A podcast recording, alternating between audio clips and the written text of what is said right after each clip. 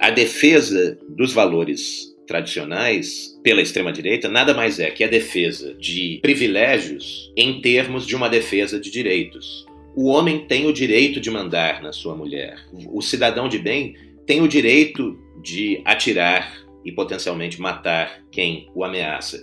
É o que está implícito na fala, novamente, do nosso presidente, diante né, do desaparecimento do, do, Bruno Pereira e do Dom Phillips na Amazônia, quando ele dá a entender que, bom, né, as pessoas que estão lá, os garimpeiros, os madeireiros, o tráfico de drogas, etc., eles estão no direito deles. Se você entrar no, no, no território deles, né, não, não entre lá esperando outra coisa que não eles exercerem o seu direito de usar a força contra você do transe à vertigem. A expressão que dá título ao novo livro de Rodrigo Nunes, professor de filosofia da PUC-Rio, tem dois sentidos. O primeiro faz referência às representações da derrota da esquerda em dois momentos históricos: o golpe de 64 em Terra em Transe, de Glauber Rocha, o impeachment de 2016, um documentário Democracia em Vertigem, de Petra Costa. No segundo sentido, o transe sintetiza o estado de negacionismo e sofrimento psíquico que a extrema-direita produz em seus seguidores. Vertigem aponta que as crises do passado são sintomas sintomas de problemas muito mais profundos, como os abismos sociais criados por um capitalismo excludente e o horizonte de extinção da humanidade com a aceleração do aquecimento global. O livro, uma coletânea de ensaios escritos nos últimos três anos, discute temas como a polarização política brasileira e o caráter empreendedor do bolsonarismo. Um dos fios condutores do Rodrigo é a defesa de que só posições hoje vistas como radicais ou utópicas podem ter alguma chance de evitar o pior. O realismo do que é possível fazer ignora o realismo do que a gente precisa fazer, ele diz na nossa conversa. Mas apesar da constante frustração desse pragmatismo do passado, forjado em tempos de consenso neoliberal, a gente continua a dobrar a aposta nas mesmas formas. Eu sou Eduardo Sombini e este é o Ilustríssima Conversa.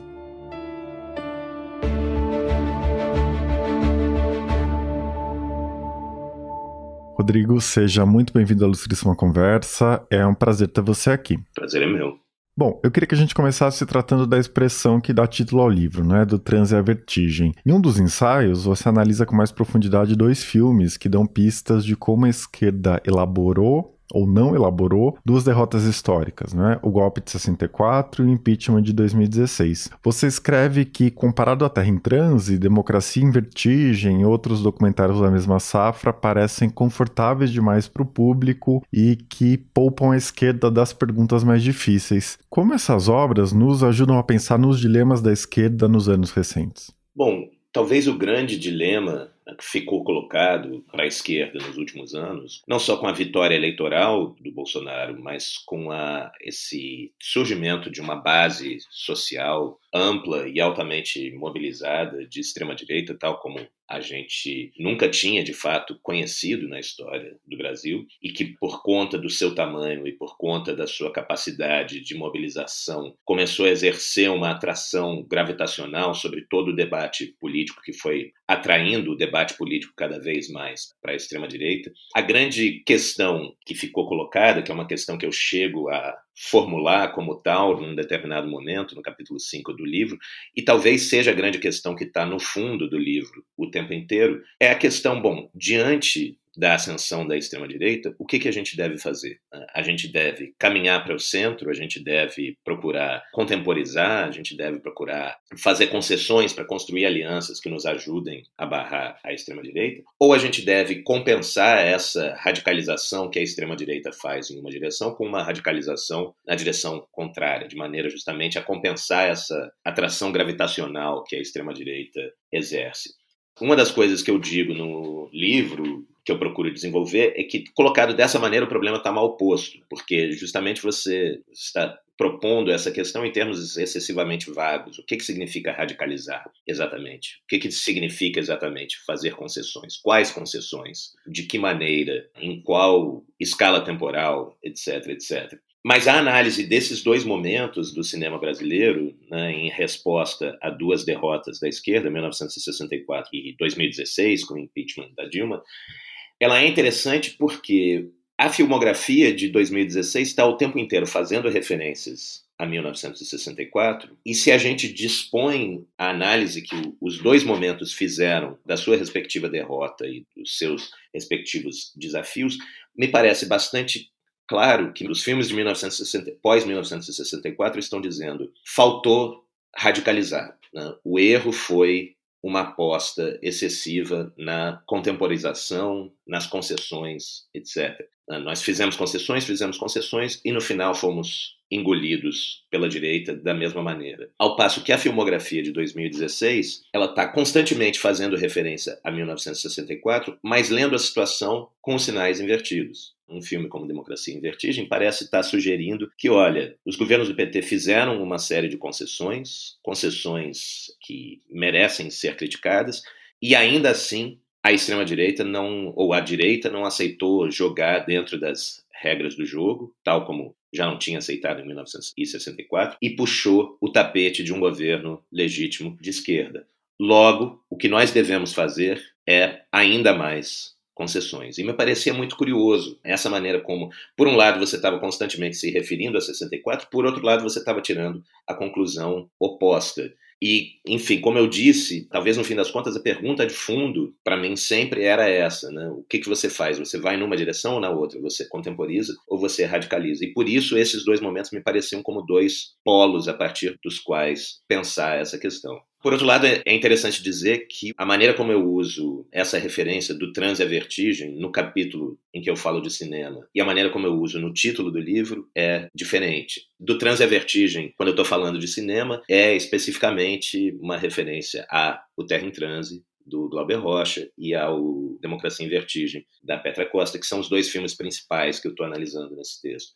Ao passo que quando eu estou falando no título do livro, em, do Transe à Vertigem, o transe a que eu me refiro é esse transe que a extrema-direita produz entre os seus seguidores, e a vertigem é a vertigem de enfrentar os problemas reais que esse transe, ao mesmo tempo, apresenta de maneira distorcida, mas em distorcendo, renega e nos impede de ver, nos impede de, de lidar com eles. Então, a vertigem, na verdade, é enxergar que atrás desses problemas ainda tem problemas muito maiores com os quais a gente vai ter que lidar. O crescimento da desigualdade econômica e política e a crise ambiental, sobretudo. Eu ia te pedir para falar justamente sobre isso, né? Porque essa visão prospectiva da ideia do transavertigem, do jeito que você explora, está diretamente relacionada à defesa que você faz de um certo tipo de radicalização, né? Eu achei bastante interessante um trecho, né? Você escreve que o realismo do passado é que se tornou irreal e que hoje, sem propostas radicais, a gente não vai conseguir nem chegar perto de enfrentar as desigualdades, a crise climática e problemas desse tipo. Você pode falar um pouco mais sobre o tipo de radicalidade que você está defendendo? Certamente um dos grandes objetivos do livro é recusar a maneira usual de colocar esse debate em termos de uma oposição entre realismo e radicalismo, né? ou entre pragmatismo e utopia. Então, haveria aquilo que seria bom de fazer, que a gente gostaria de fazer, e há aquilo que é possível fazer dentro das condições que existem, tanto as condições objetivas quanto as condições subjetivas né, do apoio que seria possível conquistar para fazer essas coisas. E a maneira como eu quero escapar a esse falso dilema é dizendo: olha, a nossa ideia do que é realista propor, do que é realista fazer, do ponto de vista objetivo, é uma ideia que foi constituída nos anos 90, no início dos anos 2000. É uma ideia anterior à crise financeira de 2008, é uma ideia anterior a toda a evidência que a gente possui hoje da aceleração do aquecimento global e tudo que isso implica. Então, esse realismo, ele se refere a uma realidade que já não é mais a nossa. O realismo em relação àquilo que é possível fazer ignora o realismo daquilo que é necessário fazer nas atuais condições, né, diante da estagnação do capitalismo, da transformação cada vez mais na, da economia numa economia de ativos financeiros, que só beneficia de fato aqueles que possuem ativos financeiros, portanto, que contribui cada vez mais para o crescimento da desigualdade econômica, que assim fazendo torna cada vez mais desequilibrado o jogo político, né? porque você tem um número cada vez menor de pessoas que têm um poder absolutamente desproporcional influenciar o debate político, seja né, através da sua importância econômica, seja através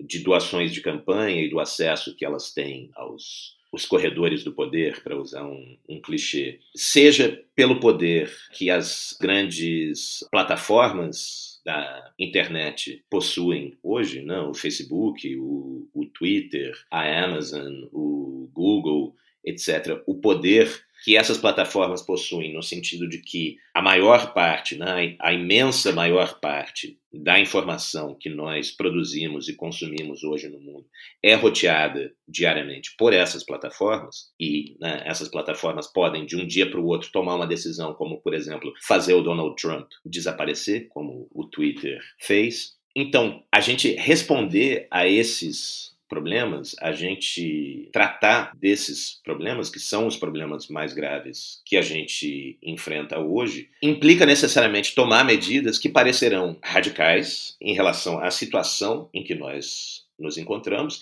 e certamente parecerão muito radicais em relação a essa noção do que era realista propor e fazer que se constituiu em outro momento né, no momento da consolidação da hegemonia neoliberal nos anos 90 e, e 2000. É esse o radicalismo que eu que eu estou defendendo, um radicalismo que olha para os problemas reais que nós temos e diz nós precisamos resolvê-los e resolvê-los implica, sem sombra de dúvida, tomar medidas que parecerão radicais, porque né, é uma frase que infelizmente não é minha, que eu gosto muito dela, mas é um, um slogan que já existe há algum tempo no movimento ambiental internacional, porque com uma questão como aquecimento global, hoje vencer devagar, vencer de maneira incremental, é o mesmo que perder. Ou nós vencemos rápido, ou nós transformamos a matriz energética da economia mundial muito rapidamente, no espaço de uma década, ou a gente esquece, né? ou deixa para lá, porque a gente não terá mais condições de impedir um, um crescimento de 1,5 ou até 2 graus Celsius da temperatura global até o final desse século.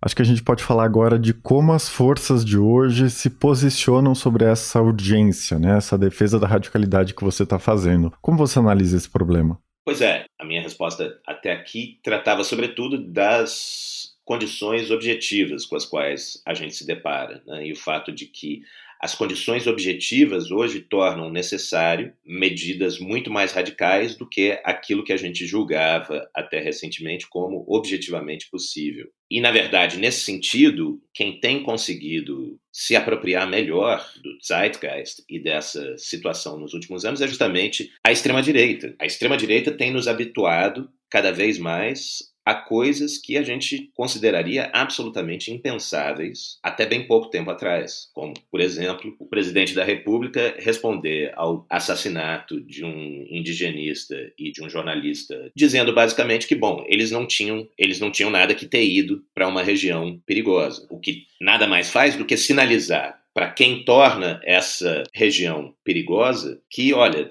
o Estado está completamente né, se eximindo da sua responsabilidade de controlar vocês. Vocês fiquem à vontade para fazer o que vocês quiserem. A outra questão é a questão das condições subjetivas. E aí de novo, me parece que tem leituras muito perigosas, muito danosas que surgem a partir dessa derrota de 2016 e da ascensão do bolsonarismo, que apostam numa ideia de que, bom, o brasileiro é naturalmente conservador, o, o brasileiro tende naturalmente à direita, o que é uma ideia que é regularmente colocada em questão por pesquisas né, de, de, opinião. A gente viu uma recentemente, por exemplo, que apontava as opiniões no Brasil como muito mais divididas, meio a meio, ou até mais progressistas do que normalmente se espera. Então, se extrai daí a conclusão de que, bom, o brasileiro é naturalmente conservador, então, de certa maneira, ele só poderia ser enganado a votar na esquerda. Né? A esquerda tem que fazer de conta que é conservadora para ludibriar um eleitor que seria naturalmente conservador a votar nela. E me parece que se a gente conclui isso, então simplesmente não tem o menor motivo para nós seguirmos sofrendo sendo de esquerda. Né? Se a única coisa que é possível para a esquerda fazer, do ponto de vista das condições subjetivas diante de uma população que seria naturalmente conservadora, é ser conservador, então, pronto. Então, né, a gente pode deixar que a direita faça o seu trabalho, que ela fará muito melhor do que nós, porque nós não temos função nenhuma política a cumprir.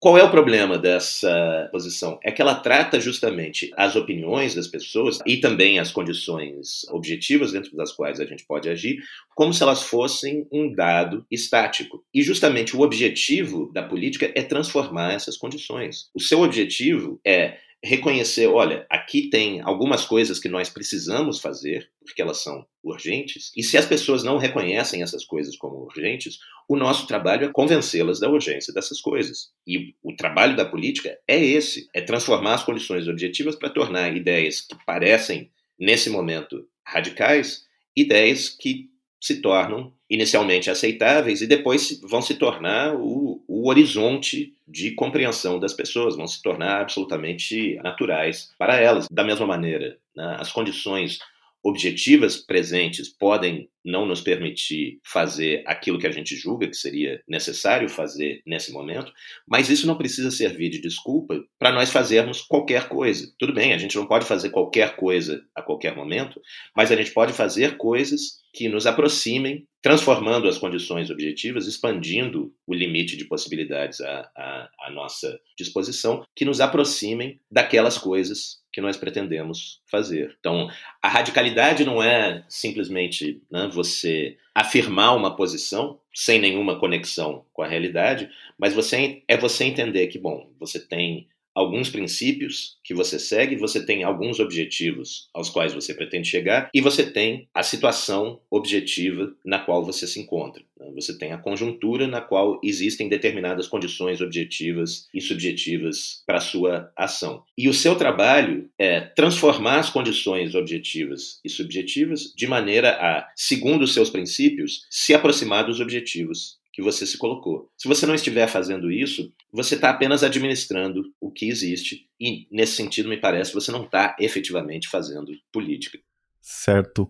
Bom, em vários momentos do livro, né, aqui na nossa conversa também, aparece essa ideia de que a esquerda deixou um campo aberto para a direita e para a extrema direita. Enquanto você falava, eu fiquei lembrando daquela discussão que você faz sobre desinformação e negacionismo, né? Então, resumindo muito, você disse que não adianta checar as mentiras e apontar que elas não correspondem à realidade, porque existem mecanismos muito mais profundos, né, que fazem as pessoas se apegarem a essas mentiras e às teorias da conspiração. E que nesse contexto, a extrema direita oferece uma história história que faz muito mais sentido às pessoas, né? Que tem uma aderência real que boa parte da população brasileira enfrenta no dia a dia. A esquerda, então, de alguma maneira, está perdida nessa arena. É, você conseguiria explicar um pouco melhor a sua interpretação do negacionismo? A questão principal da leitura que eu proponho do negacionismo, que é um conceito ao qual eu dou um sentido mais amplo do que normalmente se costuma dar, é que na verdade a gente deve entender o negacionismo como um complexo envolvendo uma oferta e uma demanda.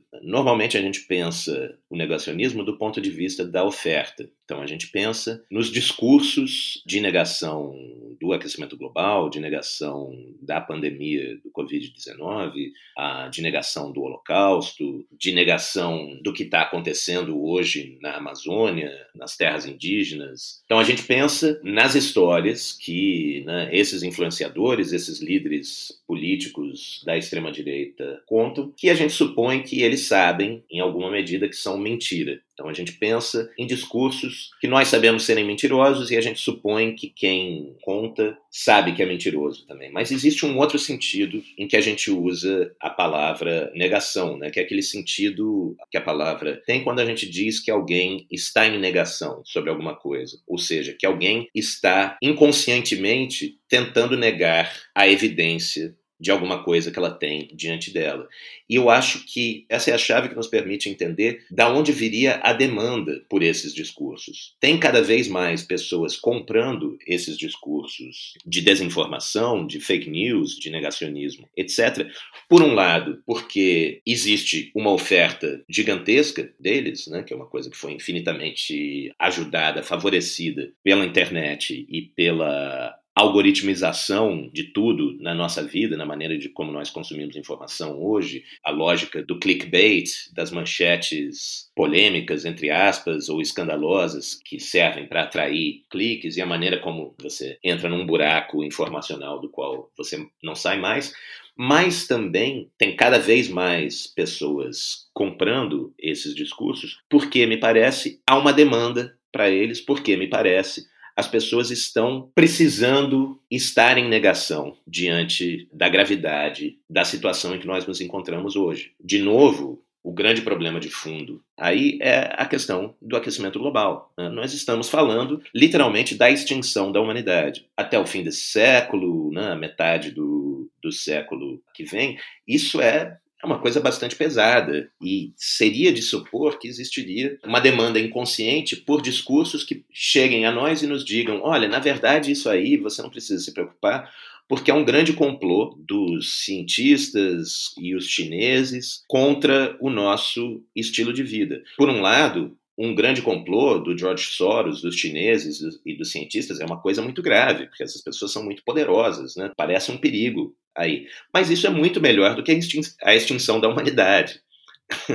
Você substitui um problema real com um problema que é grave, que mobiliza né, e tem uma, uma força de, de interpelação que justifica, por exemplo, uma ideia de que, bom, a gente está numa guerra contra o George Soros, contra os chineses, contra os cientistas, contra os interesses internacionais que manipulam os nossos indígenas na Amazônia, e guerra é guerra. Tudo se justifica numa guerra, né? porque esses nossos inimigos são muito poderosos e eles são muito perigosos. E ao mesmo tempo você cria essa compensação psicológica para as pessoas de substituir o problema real por um problema que parece muito mais factível. Né? Então, o problema não é a estagnação da qual a economia mundial vive desde a metade da década de 70, a tentativa de compensar essa estagnação com a criação de uma economia dos ativos financeiros, a maneira como isso faz explodir a desigualdade econômica e, portanto, deturpa ainda mais os mecanismos de representação democrática.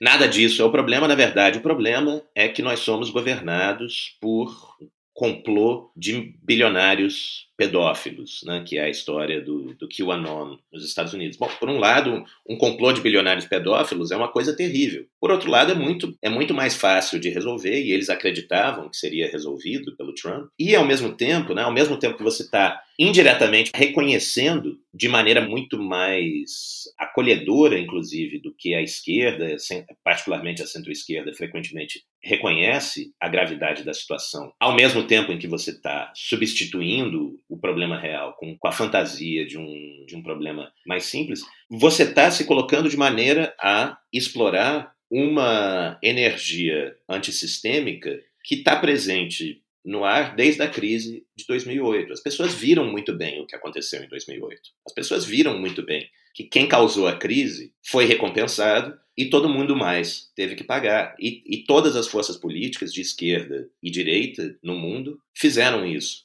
O não nos representam, nós somos os 99%, foi uma resposta a isso. A resposta que apareceu no início da década passada, a partir daquele ciclo global de protestos que se inicia com a Primavera Árabe em 2011 e que parecia apontar na direção da esquerda. Ou era uma resposta que apontava na direção de uma era uma reação que apontava na direção de uma resposta de esquerda para essa crise da desigualdade econômica e do déficit democrático. Essas revoltas são reprimidas e na segunda metade da década, essa mesma energia vai ser apropriada pela extrema-direita, que não está tentando convencer as pessoas de que está tudo bem, não está tentando convencer as pessoas de que, ah, não, isso é só uma fase passageira e as coisas vão, vão se resolver. Não, não está dizendo, as coisas são muito graves. Ela dá uma versão completamente fantasiosa da gravidade da situação, mas ela está sabendo responder a essa sensação de que, bom, tem alguma coisa na maneira como a gente está vivendo que não pode continuar do jeito que está.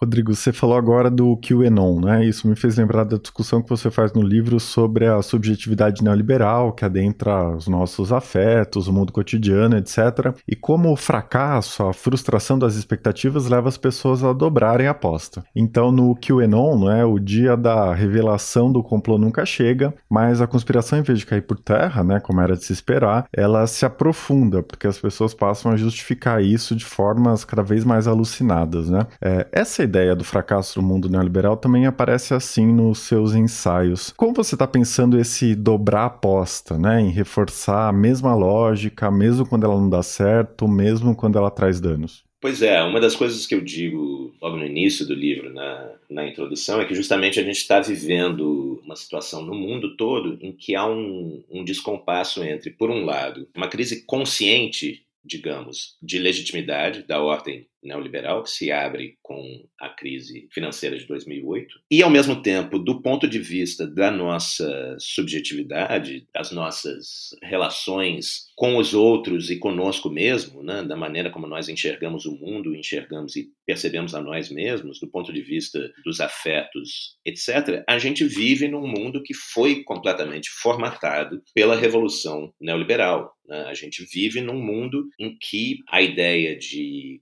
competição, aquilo que o Foucault chamou do empreendedorismo de si mesmo, o individualismo, a privatização dos riscos, a ideia de que, né, se você quiser, você pode ser bem-sucedido, o que significa, por extensão, que se você não for bem-sucedido é porque você não quis, é porque você não se esforçou o suficiente.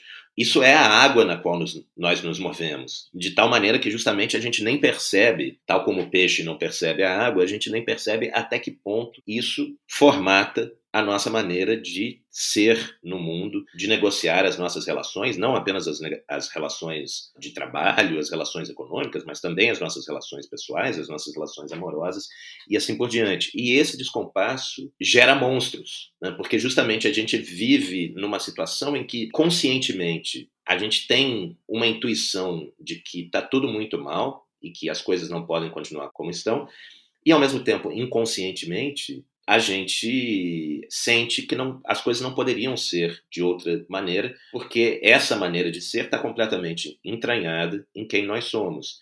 E o exemplo que você deu é que é muito característico dessa, dessa subjetivação neoliberal, é absolutamente chave, inclusive para a gente entender da onde vem o ressentimento, a frustração, o ódio do qual a extrema-direita se alimenta. Eu uso, para discutir isso, eu uso algumas vezes o, o, o conceito, que é um, é um, conceito que eu gosto muito, de uma teórica literária absolutamente brilhante, que infelizmente faleceu no, no ano passado, uma norte-americana chamada uh, Lauren Berlant. E é o, o, conceito dela é o conceito de otimismo cruel, né? que é a ideia de uma aposta numa promessa de boa vida que se torna cada vez mais impossível, mas a qual você se mantém apegado de tal maneira que mesmo a, a, frustração dessa promessa reforça o seu apego, o seu investimento, a sua aposta nela. Né? Então você está constantemente apegado a uma promessa daquilo que te fará bem, que se frustra permanentemente e, portanto, faz mal a você, mas você não consegue abandonar esse otimismo de que aquilo se realizará no momento, mesmo enquanto isso te faz mal por isso, justamente, né, que ela chama isso de otimismo cruel, né, um otimismo que causa sofrimento, mas você se mantém, se mantém apegado a ele. E isso, bom, isso explica muito né, da ideologia do empreendedorismo e da força da ideologia do empreendedorismo no mundo em que a gente vive, porque justamente é, um, é uma espécie de máquina perfeita, né, uma máquina que se, se alimenta da sua própria falha, da, da sua própria falha, da sua própria frustração.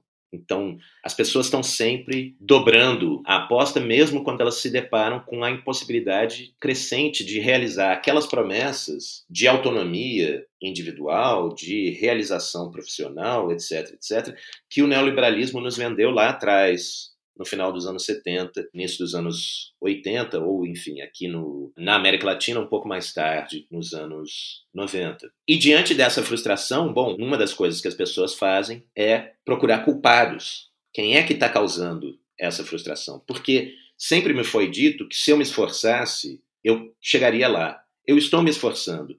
quem é que está impedindo o meu esforço de render frutos? E aí, né, já há muitos anos, muito antes, inclusive, desse crescimento grande que ela teve nos últimos anos, há muito mais tempo, a extrema-direita estava sempre lá para dizer que ah, são as mulheres que estão ah, agora estão ganhando direitos, estão ganhando independência, estão ganhando espaço no mercado de trabalho, são elas que estão roubando as suas oportunidades. Ou são os imigrantes, ou são os indígenas, ou são os negros que estão ganhando espaço na representação, no, na política, na, na cultura, no mundo do trabalho, e estão roubando o espaço que era seu. E essa frustração, que na verdade é uma frustração gerada pela crise do capitalismo, é apropriada pela extrema-direita justamente para uma aposta política num capitalismo ainda mais, pelo menos na, na maneira como essa extrema-direita se configurou aqui no Brasil, com essa aliança do Bolsonaro com o ultraliberalismo do Paulo Guedes, é aposta num capitalismo que vai ser ainda mais excludente, que vai produzir ainda mais sofrimento psíquico, ainda mais frustração das expectativas de boa vida das pessoas do que aquele que nós já temos hoje.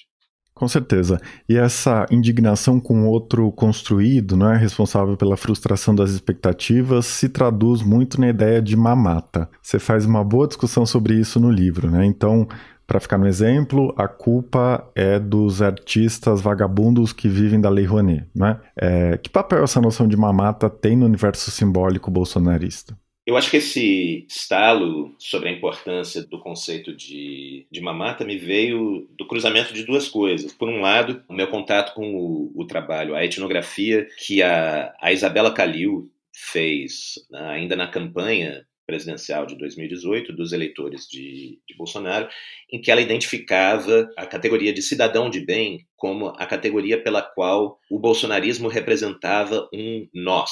Né? Quem somos nós? Quem é esse grupo diverso de pessoas e uma das coisas que é muito interessante na etnografia dela é que ela retrata muito bem essa diversidade. Quem é esse nós que é representado no bolsonarismo e como ele se representa para si mesmo? E a resposta era essa categoria de cidadão de bem. Bom, se existe uma representação do nós, tem que existir uma representação do eles. E aí eu pensava muito na ideia de representação do Ernesto Laclau e da, da Chantal Mouffe, né, a teoria do, do populismo do, do Laclau e da Mouffe, em que essa representação de um nós e de um ele se dá pela constituição de uma cadeia de equivalências entre coisas que são muito E aí isso se somava a uma ideia que eu tinha há mais tempo sobre a centralidade da confusão entre direito e privilégio para a propaganda e o poder de, de convencimento, de interpelação do discurso da extrema-direita, nas duas direções. Né? Então, por um lado, a defesa dos valores tradicionais pela extrema-direita nada mais é que a defesa de privilégios em termos de uma defesa de direitos.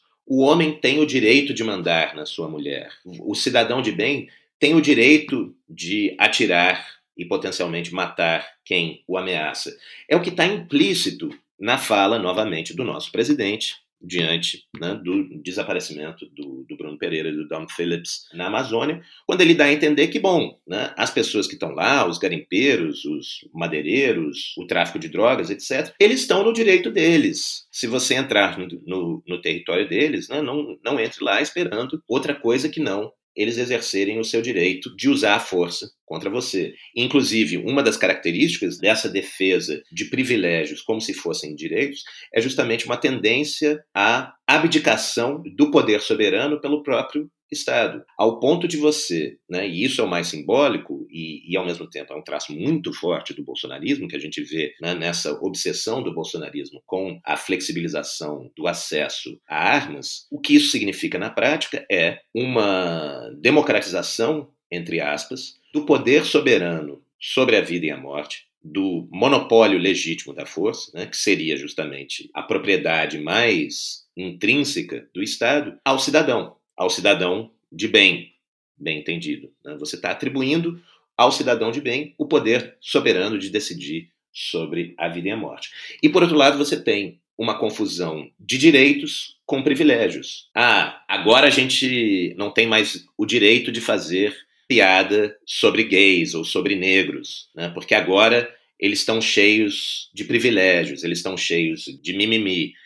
E o, o conceito de mamata é extremamente útil justamente para construir uma cadeia de equivalência entre uma série de coisas que não tem qualquer relação entre si. Porque você pega desde os, os privilégios da nossa casta judiciária, né, os privilégios do alto judiciário, por que não também a gente deveria falar do, dos militares, mas evidentemente desses privilégios ninguém fala. Você pega né, a corrupção dos políticos, você pega os altos salários do funcionalismo público, e aí você mistura isso com as cotas nas universidades, você mistura isso com a demarcação de terras indígenas, você mistura isso né, com a, a, legislação que protege as mulheres ou protege né, a população LGBT. Quer dizer, você mistura privilégios, os privilégios de alguns, com os direitos conquistados por outros, apresentando tu, tudo isso como se fossem privilégios, né, como se fosse um tratamento preferencial, um, um tratamento especial,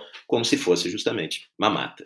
Rodrigo, isso me leva a uma outra questão, né, sobre essa ideia de que o horizonte do bolsonarismo é um estado de natureza, né, em que os mais fortes estão autorizados a engolir os mais fracos e que, portanto, a gente precisa ter cuidado em interpretar o Bolsonaro em comparação com as experiências do fascismo nos anos 30 e 40. Né? O bolsonarismo seria muito mais um projeto difuso de selvageria e a Amazônia é o grande exemplo disso. Como olhar o bolsonarismo a partir desse ponto de vista? Né? Um projeto difuso de selvageria muito mais que algo orquestrado de cima. Pois é, eu acho que no, no início talvez em parte por causa da associação com o fascismo histórico e, por outro lado, por causa da origem militar do Bolsonaro, existia uma tendência a enxergar o Bolsonaro principalmente como uma figura de disciplina, né? pelo seu discurso de segurança pública, pela maneira como ele falava do ativismo. Né? Mas, na verdade, o Bolsonaro deve ser entendido como uma figura que é uma figura da disciplina e da permissividade ao mesmo tempo. E isso é absolutamente chave para ele.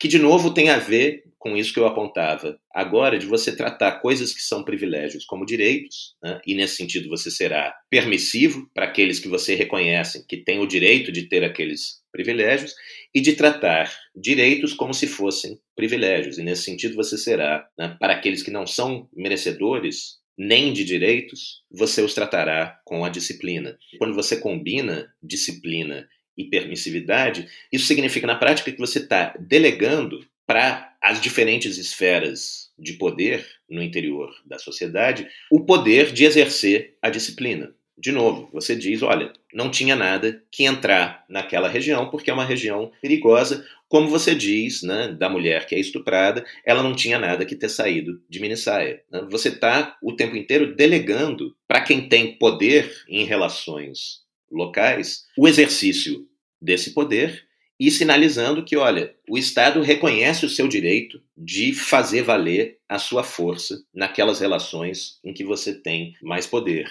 É nesse sentido, então, que eu digo que o horizonte do, do bolsonarismo é um estado de natureza diferencialmente distribuído. Né? É um estado de natureza, uma luta de, contra, de todos contra todos, mas onde você supõe as assimetrias de poder já existentes. Você supõe o poder do pai de família, você supõe o poder do pastor, você supõe o poder do chefão do tráfico ou do chefão da milícia, você supõe o poder do latifundiário você supõe o poder do patrão. Então é uma luta de todos contra todos, mas não é de todos contra todos em iguais condições. Né? E você está simplesmente delegando a essas assimetrias de poder que já existem na sociedade a autoridade para fazer valer a sua autoridade naquela situação. Com certeza.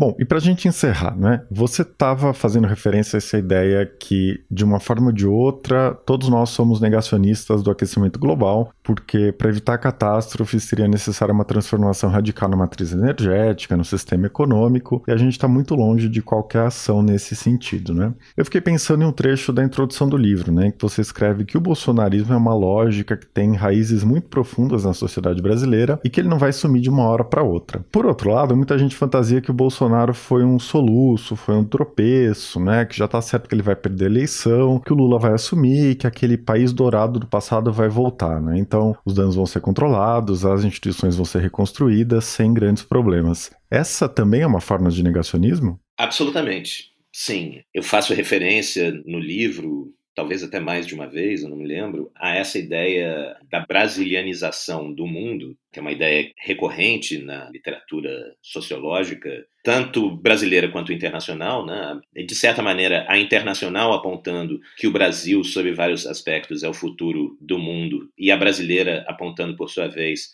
que sim, a gente sempre, sempre soube disso, né? a gente sempre soube que a nossa condição periférica era muito mais reveladora da realidade do capitalismo do que se você pensasse o capitalismo a partir dos países capitalistas centrais, se você pensasse o capitalismo a partir do centro.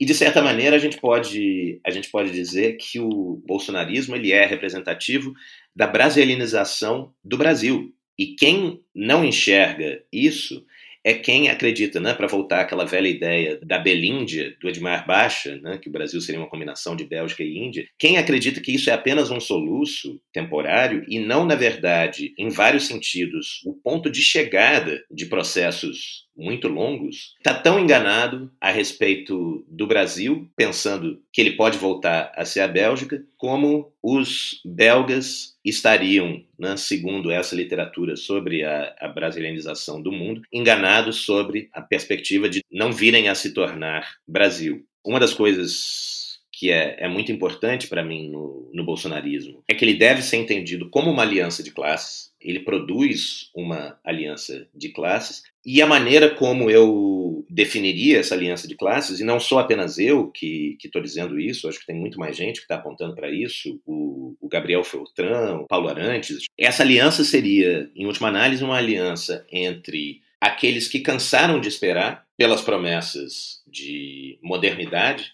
tanto as promessas econômicas de boa vida, né, que a, a modernização do Brasil traria como a promessa de modernização das relações, né, das relações políticas, das relações dos indivíduos com as instituições e da responsividade das instituições para com os indivíduos, do desaparecimento dessas relações autoritárias que ainda são completamente ubíquas no Brasil, por exemplo, na relação da polícia com a população das periferias ou na relação né, dos latifundiários com as populações nas suas regiões. Então, as pessoas que cansaram de esperar por essas promessas, que estão na base da sociedade brasileira e no topo da sociedade brasileira as pessoas que não querem mais nem fingir que estão prometendo isso. As pessoas que abriram mão de sequer prometer isso, que abriram mão de sequer tentar dourar a pílula do que está acontecendo com essa perspectiva de não, mas a gente está caminhando para uma situação de instituições sólidas,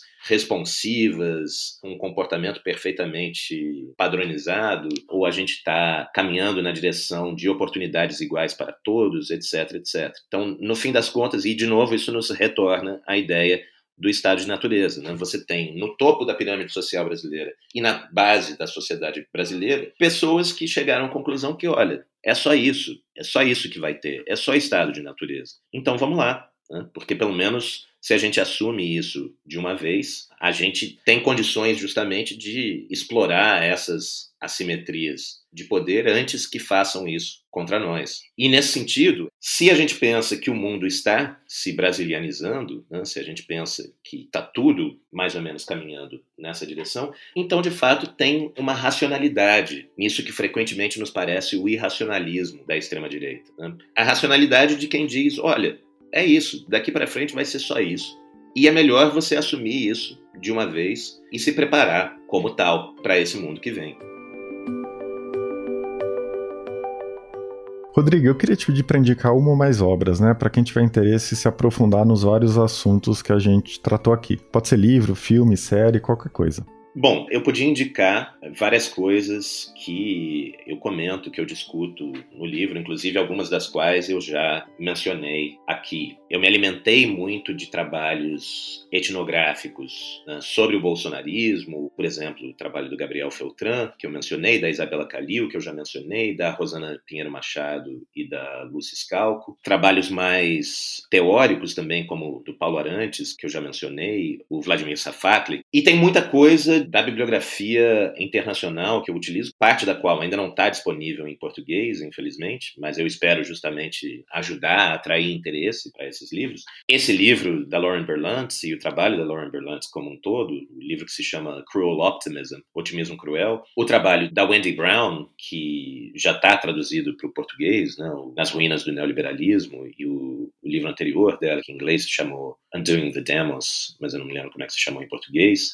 Tem um livro que eu acho absolutamente fantástico e ao mesmo tempo de partir o coração, que é o livro da Jennifer Silva, que se chama Coming Up Short, sobre jovens adultos pobres nos Estados Unidos, vivendo sob condições neoliberais. É um livro que se combina muito bem com o livro da Lauren Berlant, porque identifica muito bem esse otimismo cruel de você estar tá num mundo em que é cada vez mais difícil você se tornar adulto, no sentido que tornar-se adulto tinha no passado, quer dizer, você tem um emprego fixo, você tem uma casa, você tem um relacionamento, você ter dinheiro para criar filhos e a maneira como as pessoas lidam com isso.